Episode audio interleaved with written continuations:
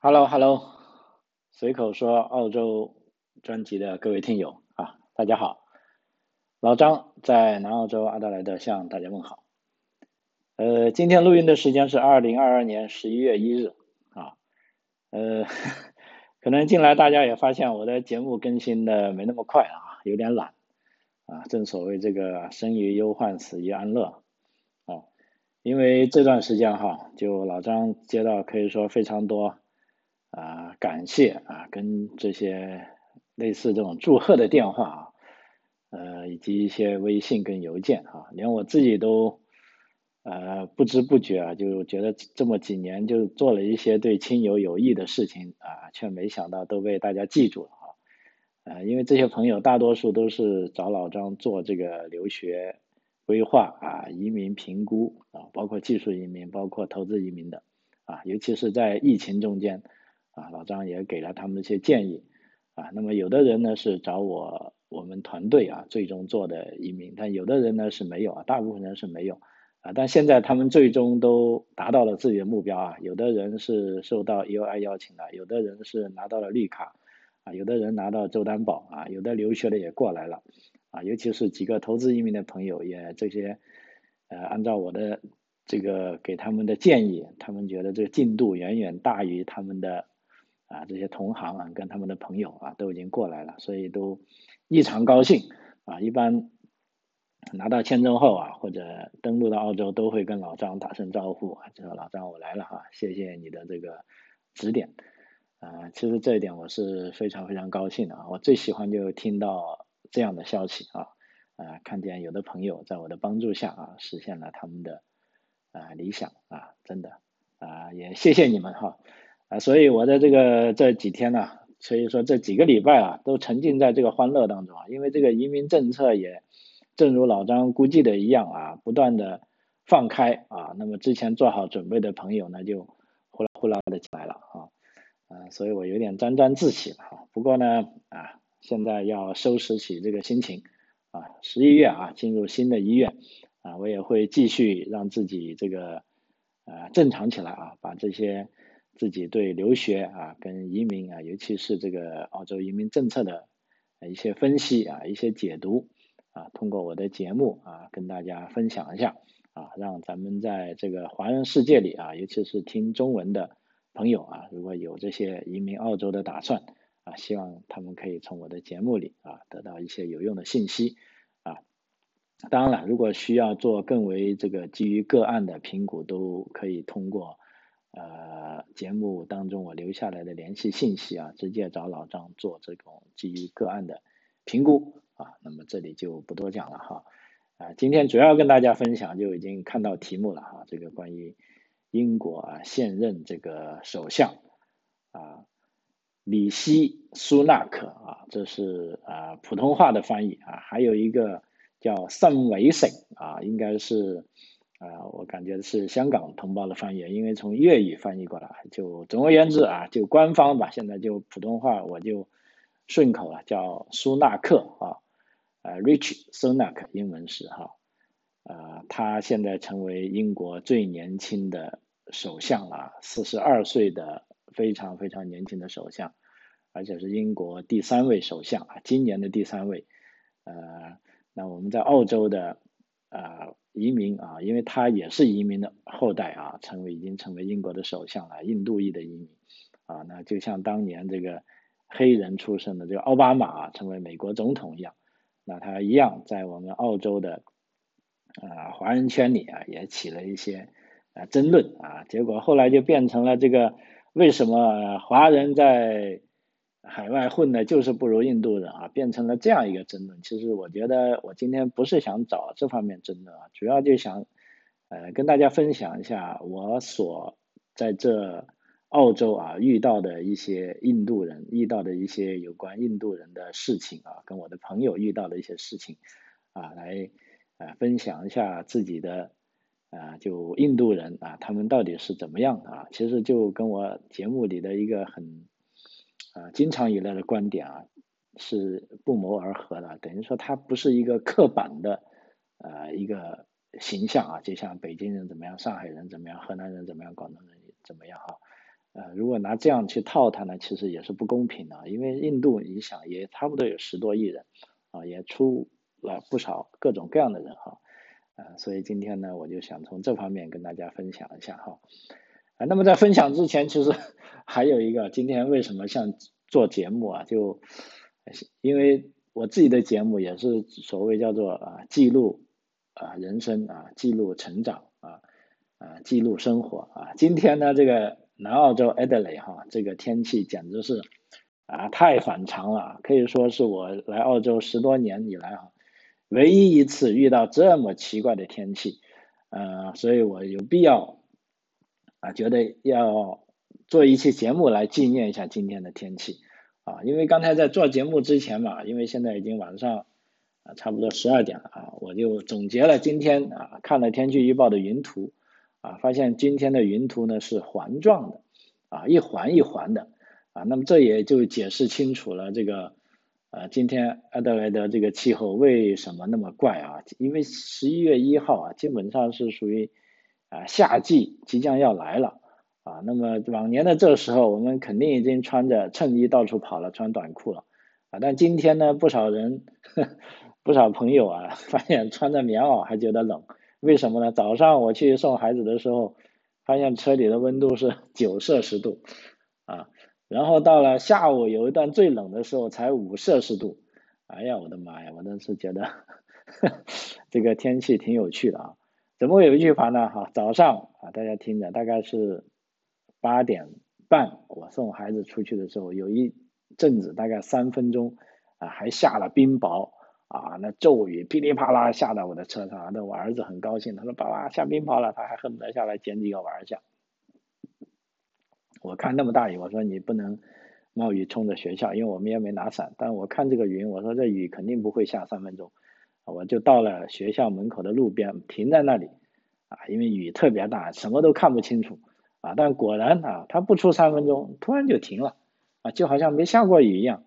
啊。那他就快快乐乐上学去了。啊，然后我回到家，哎，居然阳光灿烂了，哎呀，立马我就觉得很高兴。今天天气那么好，我想我待会要不要去打一场高尔夫球呢？啊，就就 想还早嘛哈，才九点多啊，就吃点东西，看看书。哎，没想到看着看着说，那边又阴云密布了。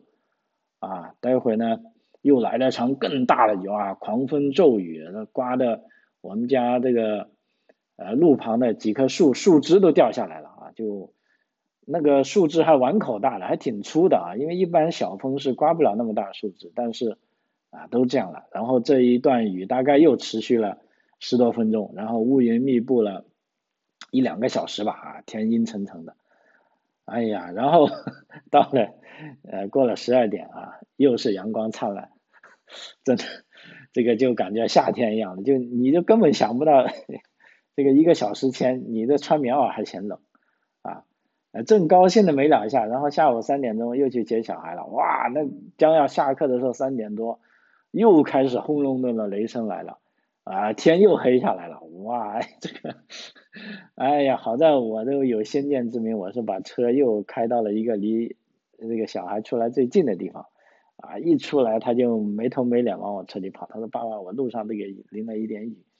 啊，我说：“好在你好在我比较聪明哈。”就把车停在附近，啊，然后就这么冒着雨回家，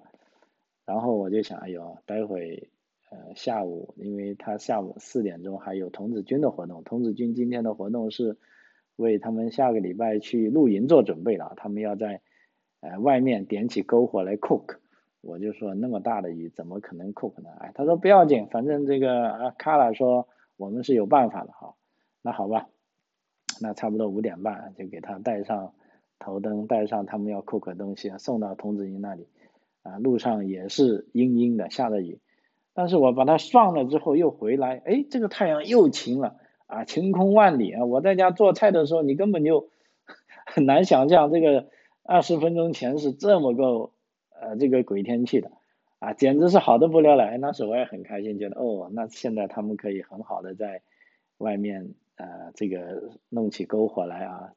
烤一些土豆，烤一下马铃薯吃，啊，没想到这个想法啊，真的，怎么个搞笑法呢？还没有十分钟，然后人家那边又变天了，又变成轰隆轰的打雷哈，然后跑出去看，还下了冰雹，啊，也就是说今天呢，已经早上一次送他下冰雹，然后下午一次送冰，呃，晚上呃六点多太阳落山前又下了次冰雹啊，直到刚才这个雨啊才慢慢停下来，啊，所以今天这个天气啊，简直就是呃波澜壮阔啊，跌宕起伏。啊，所以我看了一下朋友圈，有的在村里的 朋友还义正言辞的问说，是不是阿德莱德上空的这个天漏下来了啊？怎么回事？这个夏天啊，十一月一号，哎呀，真是这个太有趣了哈。啊，所以我就啊，视以为记啊。当然了，这点也给如果刚到阿德莱德这个咱们的 朋友。啊，因为今天还有一个是一个大日子，是这个墨尔本杯啊，赛马日啊，全维州都在放假，就是维州的公众公众假期啊。我也托朋友买了两注，虽然没中，因为一般来说这个时候我们呃全澳洲吧，虽然只有维州有公立假期，但其他地方都会老板都会放大家大概十分钟或者二十分钟的假，让大家一起喝杯酒或者讨论一下，买个彩票啊，看能不能中啊。就这么回事，但今天我已经被这种啊古怪的天气给 完全差点忘了这个事了啊，是墨尔本杯啊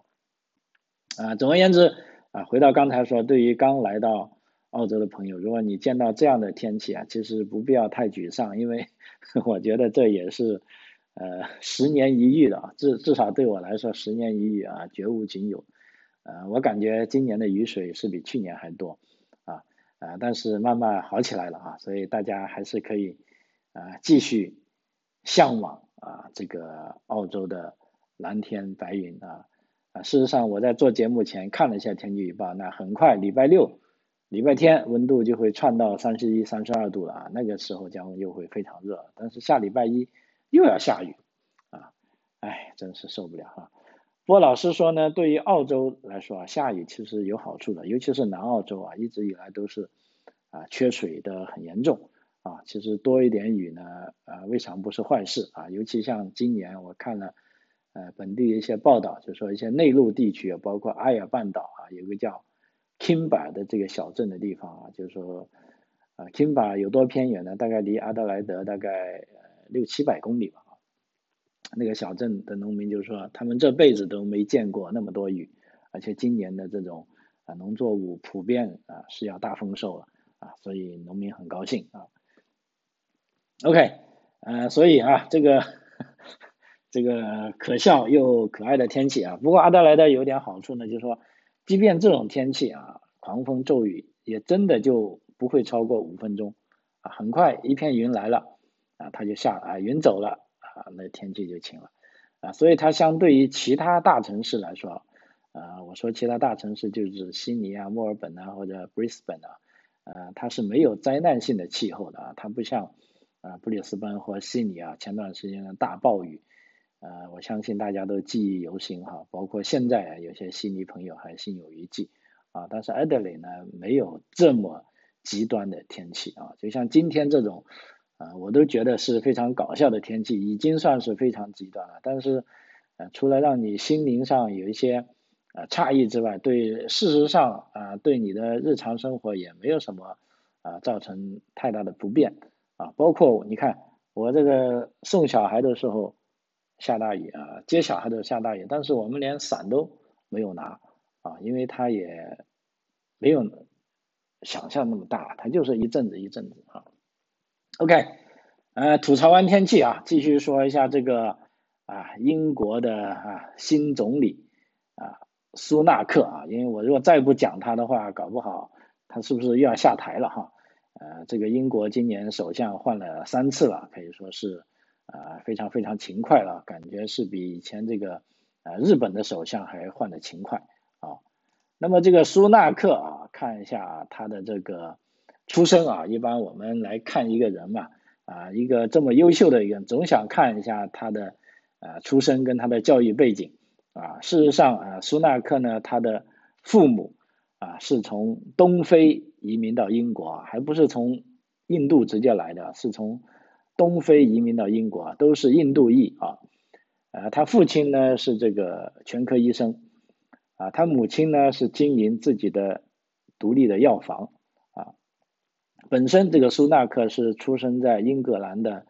南安普顿，啊，可以说自幼是目睹父亲服务社区，啊，对其奉献社区的精神，啊，精神感到钦佩，啊，而他在母亲的药房帮忙的期间呢，这个苏纳克也可以说是上了人生第一堂的这个。啊，商业管理课啊，那么苏纳克他接受的是英国贵族式教育啊，他是先从这个温切斯特公学啊毕业之后就进入了牛津大学攻读哲学啊政治和经济学，那么本科毕业之后又去了美国啊去这个藤校之一啊斯坦福大学读 NBA 啊，那么在斯坦福大学求学期间呢，呃苏纳克就遇到了他的妻子啊叫这个。阿克沙马穆尔迪啊，那个妻子也不是一般的人啊，因为他妻子的父亲呢是印度的亿万富翁啊，是这个 IT 服务巨头 Infosys 的联合创始人啊，呃，他的这个名叫啊，哎呀，怎么读？纳拉纳纳亚纳穆尔迪啊，嗯，都是有来头了哈。这个苏纳克夫妇呢，现在有。两个女儿，啊，那么苏纳克在毕业之后呢，先是就职于这个 Goldman 啊，就是投资银行高盛啊，和一家对冲资金啊，在步入政坛之前呢，曾与人共同创了一家啊投资公司啊，可以说他现在是甚至被认为是最富有的英国首相。啊啊不是啊，他是在许多人心目中他是最富有的国会议员之一啊，但他本人呢对此啊张口不提啊，因为钱太多啊，对政客来说总不是什么好事啊，因为你钱多，人家啊这个记者就可以想办法去挖你的料啊。那个苏纳克呢，他是属于出生在英国的第二代移民。啊，可以说外国移民血统和少数族裔啊，这种身份识别对他来说是呃非常重要的。那么我看了一下，在二零幺八年啊，他接受这个 BBC 采访时啊，提到他父母都是呃南亚的移民啊，呃，他原话是这样说的：他说，就文化教育而言，我周末会去印度教的庙宇，我是印度教徒。但星期六我也会参加南安普顿足球俱乐部的比赛，啊，就是两头兼顾啊，什么都参与，啊，这好像跟我在澳大利亚遇到的印度人差不多哈。呃，再说到他自己成长过程中呢，呃，的确他没有说遇到太多这个种族歧视的经历，但问题呢，也有一件事一直让他难以释怀啊。那是在他十来岁的时候啊，有一次跟弟弟妹妹出去玩啊，他们就进了一家快餐店啊。这时候呢，他在照顾他弟弟妹妹，但是这时候呢，坐在附近餐桌的人出言不逊啊，这是他第一次经历的这个啊种族歧视啊，因为这些人对他说了一些非常不愉快的话啊，还用了这个批字啊，这个批字呢是。呃，英语中对巴基斯坦人或者南亚裔人的蔑称啊，呃，所以说被人无端辱骂啊，苏纳克永远记得那种刺疼啊，像针一样的刺痛啊。他说我至今记忆犹新，那就搁在我的记忆中。侮辱可以表现为许多不同的方式啊，不过呢，他觉得无法想象那样的事会发生在啊今天的英国啊，就是说他依然啊是很有信心啊。今天啊，在英国已经不会出现啊这种事情了。苏纳克呢，他在其实他真的是最年轻的呃英国首相啊，四十二岁。他在第一次出任财相的时候啊，是在二零二零年二月，也就是说呃在两年前，而且是在新冠疫情期间啊，因为在新冠疫情期间，可以说他是啊大出风头的。啊，所以我这篇为什么要讲讲他呢？讲他当财相的经历呢？其实，呃，这个跟他最终当上首相呢是很有关系的啊。他在二零二零年二月出任财相啊，当时也是唐宁街十一号财相官邸历史上最年轻的主人啊，才三十九岁。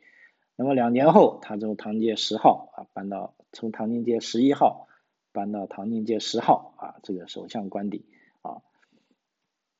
那么他当财相的时候三十九岁，当时呢这个新冠疫呃疫情蔓延啊，英国可以说进入了全民居家隔离抗疫期啊，这时候呢他度过了四十岁生日啊。那么新冠疫情重创经济啊，可以说成为苏纳克上任伊始面临的啊严峻考验，而且是自啊第二次世界大战以来啊英国所面临的最大挑战。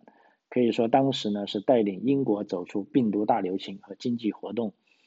啊大幅度停滞的困境啊。当时他这个就遇到挑战啊，所以二月份上任之后呢，当他问到准备怎么样扶持被新冠疫情和防疫措施重创的经济啊，他回答说啊，不惜代价啊，竭尽所能。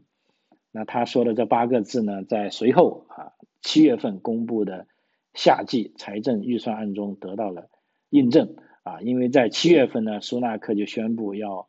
追加新冠疫情紧急应对计划的开支，在原来一千九百亿英镑基础上再追加三千亿英镑啊，总共变成二百二千二百亿英镑啊。因为一般来说，在拨款花钱的时候，财相总是比较容易收获好评和支持，但苏纳克收获赞誉更多的是因为他。摒弃了这个晦涩艰深的术语，而他语言平实，而且看来准备不惜代价，竭尽所能让经济摆脱危机。啊，当然也有人批评，一些人认为这些最新措施还是过于谨慎。啊，另一部分人认为救助工具失之出盾，不够精准，导致一些不需要帮助人也得到了补助，而最需要的人却得不到足够的补助。啊。总而言之啊，这个他在新冠疫情作为财相啊，他的这个呃政策是成功的啊，所以一直在今年呃他跟这个特拉斯竞选这个首相的时候啊，虽然最终人最终比较多的人投了首相啊，但是四十多天啊，这个特拉斯由于这个经济改革啊出了大问题啊，他只好黯然辞职啊，这时候呢这个。苏瑞克呢，就通过啊党内的选举啊，他就上位了啊，所以呃这个啊新的呃英国首相啊，可以说可以呃给大家更多的呃一些遐想啊，因为我自己也看过啊他在首相府在国会的一些演讲啊，对于别的不说啊，那么四十二岁的确是富有活力，而且呃英文讲的真的非常好听。啊，我就 觉得非常喜欢听他讲，啊，这个人的确是个啊人物啊，所以接下来我也跟大家分享一下，就说究竟啊我们在澳大利亚接触的这个印度人又怎么样哈？因为呃我来到澳洲之后，可以说啊由于种种原因，包括工作也好，生活也好，也接触了一些印度人啊，虽然也没有什么深交，但也可以说一下大概的印象。啊，第一次呢是我在学开车的时候，当时教我的是一个 local 就本地的司机啊，他跟我讲印度人啊怎么怎么地哈，啊基本上都是负面消息，因为当时我很奇怪，我说为什么我们这个亚裔呃，因为我们这个叫做拿了 PR 之后呢，这个中国的驾照要转成澳洲的驾照啊就要通过一次考试，那通过一次考试完呢，就一般来说还会受到啊抽检。啊，那个我的教练告诉我，他说你们亚裔啊，可能抽检率会比较高，啊，可能有百分之十的人配中。我我就很诧异，我说那为什么那么高的抽检？他说这都是印度人干的好事，啊，因为什么呢？当时就是说因为印度人英文好啊，他来到阿德莱德，他们大概多数开出租车，啊，因为他们来之前呢也是拿着这个印度的驾照，就转成澳洲的驾照呢，也是像我们这样通过一个呃不是很严格的考试。啊，所以这中间呢，就当然有人是通过正规的考试，那有人就中间做鬼了，就根本就没有通过考试，也转成了驾照。后来就有人发现有一个印度司机在开车的时候，因为他们开的出租车嘛，居然没有 give way 啊，这可是件大件事。结果这个澳洲本地人立马就报警，啊，说这个司机怎么能这么开车呢？哈，你居然不 give 位，因为 give 位就是我们在开车所讲的让路的原则啊。如果你想一下，连出租车司机你都不知道让路，那你这个驾照是怎么学的？这个这个是一个很大的问题啊。结果啊，警察呢就这么查下去，发现印度居然有一批人啊是通过了作弊的手段啊通过考试的。啊，这呢就令当时的澳洲这个南澳洲的车管部门呢加大这个啊抽查的力度啊，就是说你们这个教练啊给他通过考试合法驾驶执照之后，你来州政府换证的时候，州政府还会派出专门交通部的官员啊再次呃抽检这里面的一些人啊，那么这样呢啊就导致了就是说我们其他亚裔人啊跟着也躺枪啊，就当时我对这个印度人的这个。啊，感觉就不好，因为当时刚来开车嘛，都是很紧张，当然就想一步到位了啊。当然后来我也没有被呃被被被抽考啊，但是总而言之学的时候很紧张，因为怕万一考过了我又被抽到，我还要再考一次啊。所以当时对印度人的这么一个感觉啊，但是后来随着这个呃跟他们的这个呃打交道的次数呃比较多呢。我觉得呢，首先第一印象就是说，这些印度人可以说啊，这个心机婊啊，心机比较重啊，但是啊，英文流利，而且敢于交流啊。我还有一次也是在 TAFE 上英语的时候啊，这个晚上下课，因为下着雨啊，急匆匆赶着回家啊，就在一个十字路口啊，因为有点雨，我就把车刹住了，但我的车被撞了，正好也是一个啊印度人啊撞我的车，我就很恼火了啊，就。但人家也很客气啊，说 sorry sorry，然后就大家互报了保险公司，然后说开回去啊，明天来检修啊。那么我呢，当时还对印度人也抱着一点点成见，就觉得你这人会不会骗我？但是因为也是晚上嘛，没办法，只能留下他驾照跟电话。没想到第二天早上一大早，人家就啊打电话来了，说啊我已经报保险公司了，你的车啊你也可以报保险公司，然后去哪里哪里啊可以修车。然后他还跟我说，他说。我呢是有这个呃全险的，所以你可以让这个出租车公司让这个修车公司租一部车给你，到时我的保险公司会赔你。哎，这个我有点高兴，因为正正好我的确是每天呃我都要开车的嘛，如果我的车拿去修我没车用，哎，他告诉我他说我可以租一部车，哎，那我很高兴啊。然后呢，就这件事当中呢，我觉得呃对这个印度人的啊感官啊有一些变化了啊，就是说。啊，的确是他们敢于交流啊，英文也流利啊，但是心机婊好像并不是那么严重啊。后来呢，包括啊其他朋友啊跟我们一起交流的啊，这个结论也是啊，其实印度人也跟啊其他的每个民族一样啊，也是有善啊，也有恶啊，也有圆滑啊，也有淳朴啊，那么就无法用国民性来一概而论啊，因为印度人的英文口音的确很重啊，我现在。跟他们说话的时候还是有啊重重障碍，但是我听他们说话呢，我就慢慢的就听得很有节奏感的，嘣嘣嘣，就像崩豆子一样啊崩出来，啊还挺舒服的啊。但不得不承认呢，他们平均的英文水平呢，可以说比华人啊高出啊可是不止一个段位哈。因为有一个扎心的事实就是呢，啊可能咱们华人听不懂印度人说话，主要原因并不是印度人的。口音问题，而是华人的听力问题啊，因为白人对印度的口音似乎并没有啊太多的吐槽啊，这里呢稍微就多说一句啊，就练这个听力的问题啊，因为一有朋友经常说练英语就啊一定要找一个标准的美式发音或者英式发音来练听力，其实我倒不觉得，我倒觉得你可以多听一下印度人发音啊，如果你连印度人的英语都听懂了，那你无论是美式英语还是英式英语还是澳式英语。没有任何问题啊，啊，再就把它移植到就像普通话一样，你听这个啊，湖南人讲普通话，东北人讲普通话，跟我们广东人讲普通话啊，如果这几个当中你连湖南人讲普通话你能听得懂，那你再听广东人、再听东北人、再听上海人讲普通话是没有任何问题的啊。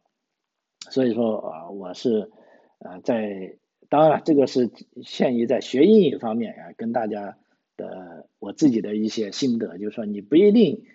啊一开始就要找外教啊，真的不一定哈。所以英文说溜了呢，那人家可以说印度人在社交场合可以说自信心就啊非常明显了啊。那么公司开会时也侃侃而谈啊啊，基本上印度裔是永远多于华裔的啊。因为从学历来说呢，其实印度裔呢，他们跟华人的学历也基本上相当啊，可以说有这个博士啊、硕士学位的不在少数啊。工作的认真负责程度啊，固然会有高下，但是为人处事却。都非常有分寸，因为什么呢？呃，我一个朋友的公司啊，他们说 他们公司有两个印度人，还有两个巴基斯坦人啊，但是呢，他就感觉到，即便这样啊，印度人啊，就跟啊他们的宿敌，当然我们认为的宿敌，人家不一定是这么认为啊，就跟他们的宿敌巴基斯坦人之间呢，啊也是相敬如宾啊，呃没有说啊你就是敌人，我就要干掉你啊，没有这个。尤其是这些印度人，他们跟澳洲本地同事啊交流的时候呢，那种轻松自然的状态啊，呃，我真是很难学得到啊。包括在我儿子的这个童子军的活动里啊，也有一个叫吉格的一个印度人啊，平时他这么不怎么说话啊，我以为他英语不好，其实他英语挺好啊，也是一个软件工程师啊。但是，一到童子军需要有什么帮忙的时候呢啊，他总是啊第一个啊，也是非常热情的啊跑出来啊，愿意帮忙。而且还有医生也是，因为在我们附近之前是比较少华人医生的，呃，当然现在也有了啊，所以之前呢可以找的最多的就是呃全科医生，啊，除了华人呢就是印度人，啊，那么这些印度裔的医生呢，估计大多是有啊澳洲本地的学历，啊，口音的问题可以更少一点，啊，就包括我女儿她找的一个专科医生，还真的就是印度裔，为什么我问她你说为什么不找？啊，中国医生，哎，他说他觉得跟印度裔交流的会更舒服一点啊，因为按我们的说法，跟华人医生交流自然是没有状态了，问诊的时候啊，但是呢，如果从这个守时、认真以及服务态度各方面来评价呢，按照我女儿的说法呢，呃，他认为啊，印度裔的医生交流方式会让他啊觉得啊更加舒服一点。我呢也是碰过一个 印度裔的，当时我就说得了那个叫我们土话叫猪头肥吧，啊，结果那个估计印度医生呢也没见过这种东西，哇，就大吃一惊，说你这个很严重，因为我跟他说我这个鼓的我这个牙齿旁边肿的我吃饭很难，哇，他就立即啊这个大失惊色，给我写了一张转诊单，啊，就差点要喊救护车把我送去医院了。啊，结果我就拿着他转诊单，我去医院就不用排队了，因为这属于紧急状况啊。结果也在医院啊这测那测，后来也没什么事啊。但是 那个印度医生这么啊高度负责，倒是让我这个 大开眼界啊。但坦率的说，他们的确看的病例太少，因为我这个在中国来说可能就不算是哈。那有的按照乡下的土方，就给你 脸上写个虎字就。可以了，哎呀，但这里那次真的是我被折腾的也够呛，折腾了一整天就在医院里啊，各种检查，各种检查，检查不出来啊，说我哎，既然好一点了，明天回去再来看一下啊。所以说总体来说，印度可以啊说固然算不上一个富强的国家啊，也这个贫富差距也极其严重啊，很多地方呢真是穷的啊响叮当啊，这也是大批印度精英。啊，外流到这个欧美的原因之一啊，当然我们华人精英出海奋斗的啊也并不少啊，移民历史也很悠久。但看来看去，尤其是在近啊十几二十年，无论是在呃美国啊，还是在英国，还是在澳大利亚，还是在加拿大啊啊，似乎啊都没有啊印度人混得好。当然这里说是似乎啊啊，包括我们在湾区的啊有几个。朋友啊，都觉得啊，咱们华人当工程师最多就当到项目经理，好像就啊到顶了。但是人家印度人动辄就当个 CFO 啊，CFO，好像现在非常多的科技公司，从 Google 到微软到思科啊，到 Facebook 啊，这些 CEO 啊或者 CFO 啊 CTO 啊都是印度人。所以就其原因呢啊，很多人就认为啊，就是说相对华人来说。呃，欧美人是不是可以把这个印度人更看作是自己人啊？是不是这样的？因为从外表上来看啊，这个印度人的长相跟欧美人相差也是很大啊。那么这种人的，所以这种自己人的亲切感呢，可能是更多是来源于这个啊文化和这个价值观层面啊。这当然也跟这个印度的啊殖民史有关啊。可以说印度啊被欧洲啊统治了那么久啊，它的尤其是在精英阶层啊，它的这个啊同化程度是啊比较深的啊，尤其是出海的精英团体，就像这个啊苏纳克一样，虽然他。父母那一代就出去了，但是他们是在英国本地出生的，啊，可以说他从小到大接受的这个教育啊，跟西方社会其实啊也没有太大的差别，啊，啊，当然在我的这些啊一些华人的朋友里，可以说也有人的英文水平可以也到达了跟这个 local 交流是没有障碍的程度，啊，但是呢有一个很特别的地方，我感觉到就是说对一些。华人啊，甚至中国的负面消息呢，总是羞于提及，啊，总觉得这会在西人面前丢了脸面，啊啊，包括前段时间啊，在墨尔本不是说有个啊家长啊去人家私校把人家的水果都摘了，而且为了摘果树呢，还把人家树都搞坏了，啊，那么这就是华人间的，就是华人干的事情，结果华人呢就好像很不好意思啊，不敢说。当时本地社会都觉得没什么，他说你那个就是他自己干的，他怎么能够代表所有的华人，甚至他怎么能够代表中国？那没法代表啊。但是华人呢，依然就啊很敏感，觉得这个事脸丢大了啊。但相反呢，印度人呢在这方面很坦然。我记得，尤其是在这个新冠疫情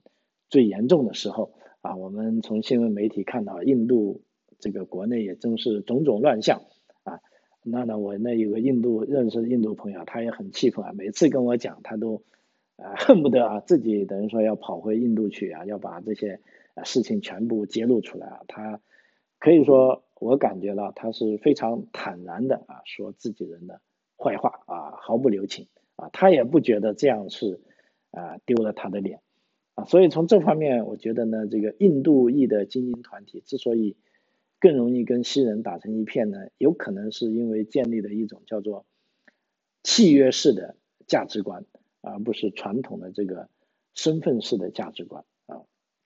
按照我的概念呢，在这种身份式的这个世界观里面，人呢是按照身份划分群体啊，人的价值是通过群体的共同利益来实现的啊，这是一种啊身份的价值观。另外一种呢，在契约式的这个世界观里面，人是按照在社会中的位置啊签订契约，人的价值是通过契约的完成度来实现的啊。所以说，有的同胞啊认为苏纳克当了英国首相啊，印度人就可以扬眉吐气啊，甚至可以反过来殖民英国啊。其实我觉得这很可笑啊，就像当年奥巴马当了美国总统，是不是？啊，有些人就认为哇，这是英这个这个黑人要来统治白人了，啊，根本不是这样。如果他一旦有这种想法呢，其实就是他这种是现在的这个身份式的啊世界观里啊。事实上啊，无论啊什么族裔人当首相，包括在澳洲，我想迟早啊这个少数裔啊，无论是印度裔啊还是亚裔啊，甚至咱们华裔，一定会有人能够啊当总理。能够当更多的议员啊，那么在这种成熟的社会里呢，啊，无论他当了什么议员还是首相的好，都只是相当于签订了一份为社会服务的契约啊。譬如说是首相，那作为政府首脑，必然要从社会整体考虑问题啊，保持公正公平的态度，而不可能偏心为自己的主意谋福利啊。就像这个奥巴马当了总统，也不会偏心为黑人谋福利一样啊。只有建立了这种契约式的世界观呢，才能摆正自己在这个日趋多元的社会中的位置，否则呢，就会永远被身份所缚束，放不开手脚去触摸自己真正的上限啊！这就是我的一些思考啊。好啊，时间关系啊，随口说澳洲啊，今天的节目到此为止，非常感谢您的收听，我们下期再见，谢谢。